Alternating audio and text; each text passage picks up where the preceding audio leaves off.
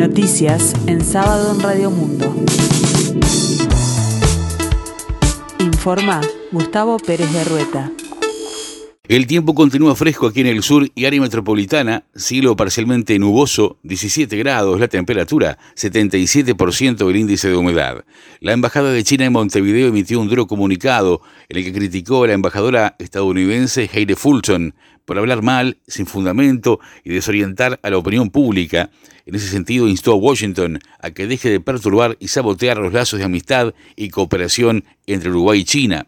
El comunicado de la Embajada China se dio en respuesta a las declaraciones de Fulton publicadas en el diario El País el pasado miércoles 10 de mayo, luego del encuentro organizado por la sede diplomática estadounidense con periodistas. Según el artículo publicado, Fulton resaltó las diferencias entre los valores de China y Estados Unidos y lo resumió con una frase, todo almuerzo se paga. Además, la embajadora apuntó contra las empresas tecnológicas chinas por la gestión de datos y privacidad de los usuarios. Tras estas declaraciones, la embajada china, encabezada por el diplomático Wang Gang, manifestó su categórico rechazo y aseguró que los dichos de Fulton constituyen observaciones erróneas sobre China. Los 35 años de relaciones diplomáticas entre Uruguay y China se han caracterizado por el respeto mutuo y el trato en pie de igualdad a rajatabla, asegura el escrito, que además destaca todas las áreas de cooperación bilateral, incluyendo la referida a la negociación del presidente Luis Lacalle Pou durante la pandemia para obtener vacunas anti-COVID de Sinovac.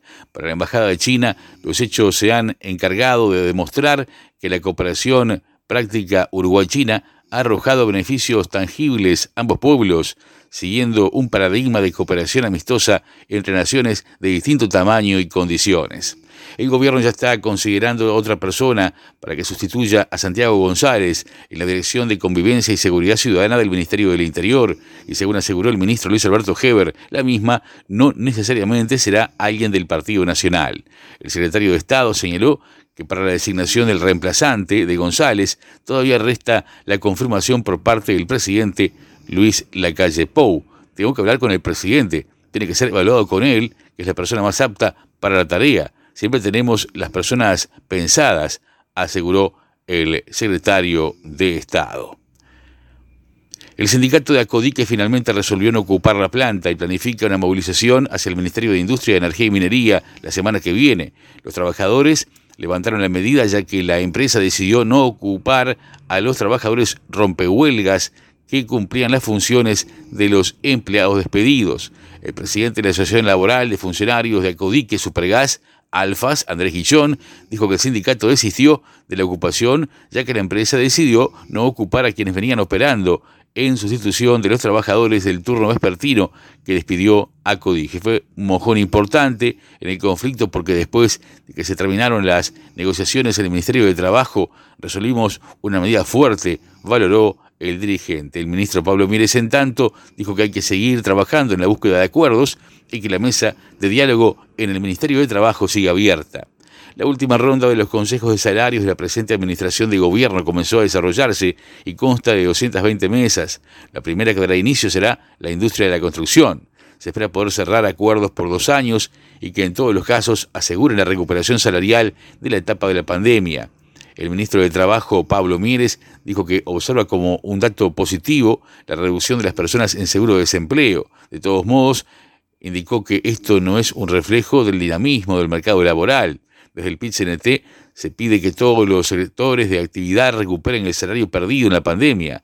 Además reclaman que haya ajuste del salario real en base al crecimiento de la economía, indicó Milton Castellanos, director del Instituto Cuesta Duarte.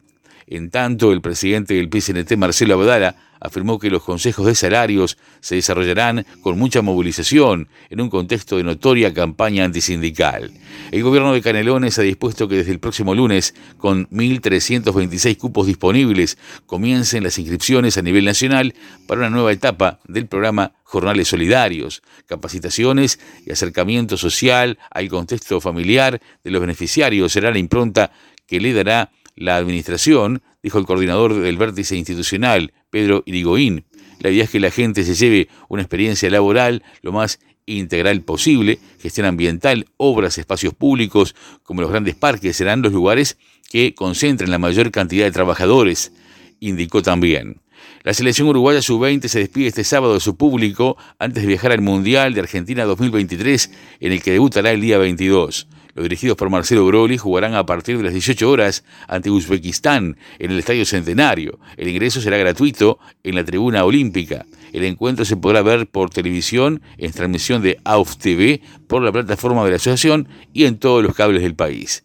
La Asociación Uruguaya de Fútbol cerró el acuerdo con Marcelo Bielsa y el entrenador argentino será el nuevo director técnico de la Celeste. Presumiblemente este lunes, Bielsa llegará a Montevideo para firmar el contrato que lo vinculará con Uruguay al menos hasta el Mundial de 2026. En ese sentido, la AUF convocó una conferencia de prensa en el Estadio Centenario el miércoles 17 de mayo a las 12.30 horas para presentar oficialmente al nuevo técnico de la selección nacional. Alemania ha hecho público este sábado que enviará a Kiev el mayor paquete de ayuda militar hasta la fecha, valorada en 2.700 millones de euros. En tanto, el presidente de Ucrania, Volodymyr Zelensky, visita hoy al Papa Francisco en Roma con una secreta agenda de encuentros y extraordinarias medidas de seguridad. Ya ha sido dispuesta una zona de exclusión aérea y el despliegue de francotiradores, en el que es su primer viaje a Italia desde el estallido de la guerra. Más de 1.500 policías están siendo desplegados ahora en las calles de la capital italiana a lo largo de toda la jornada. La prensa italiana da por supuesto que se producirá una reunión entre el mandatario ucraniano y la primera ministra de Italia, Giorgia Meloni, además de eh, un encuentro con el presidente de la República Italiana, Sergio Mattarella. No tendrá ningún encuentro, sin embargo, con el vicepresidente Salvini, que ha mostrado en numerosas ocasiones su admiración por Vladimir Putin. La visita del presidente ucraniano termina por la noche con una entrevista en el programa Porta a Porta de la RAI, la radio televisión pública italiana. El tiempo continúa fresco aquí en el sur, cielo parcialmente nuboso, 17 grados la temperatura, 77% el índice de humedad. La máxima esperada para hoy 20 grados, para el resto del día cielo nuboso y cubierto, precipitaciones escasas y aisladas, y en la tarde-noche cielo nuboso, algo nuboso y neblinas. Para mañana domingo 14 de mayo, la mínima será de 13 grados y la máxima de 23. Tendremos cielo claro y algo nuboso, periodos de nuboso, neblinas y bancos de niebla. En la tarde-noche, cielo claro y algo nuboso, periodos de nuboso.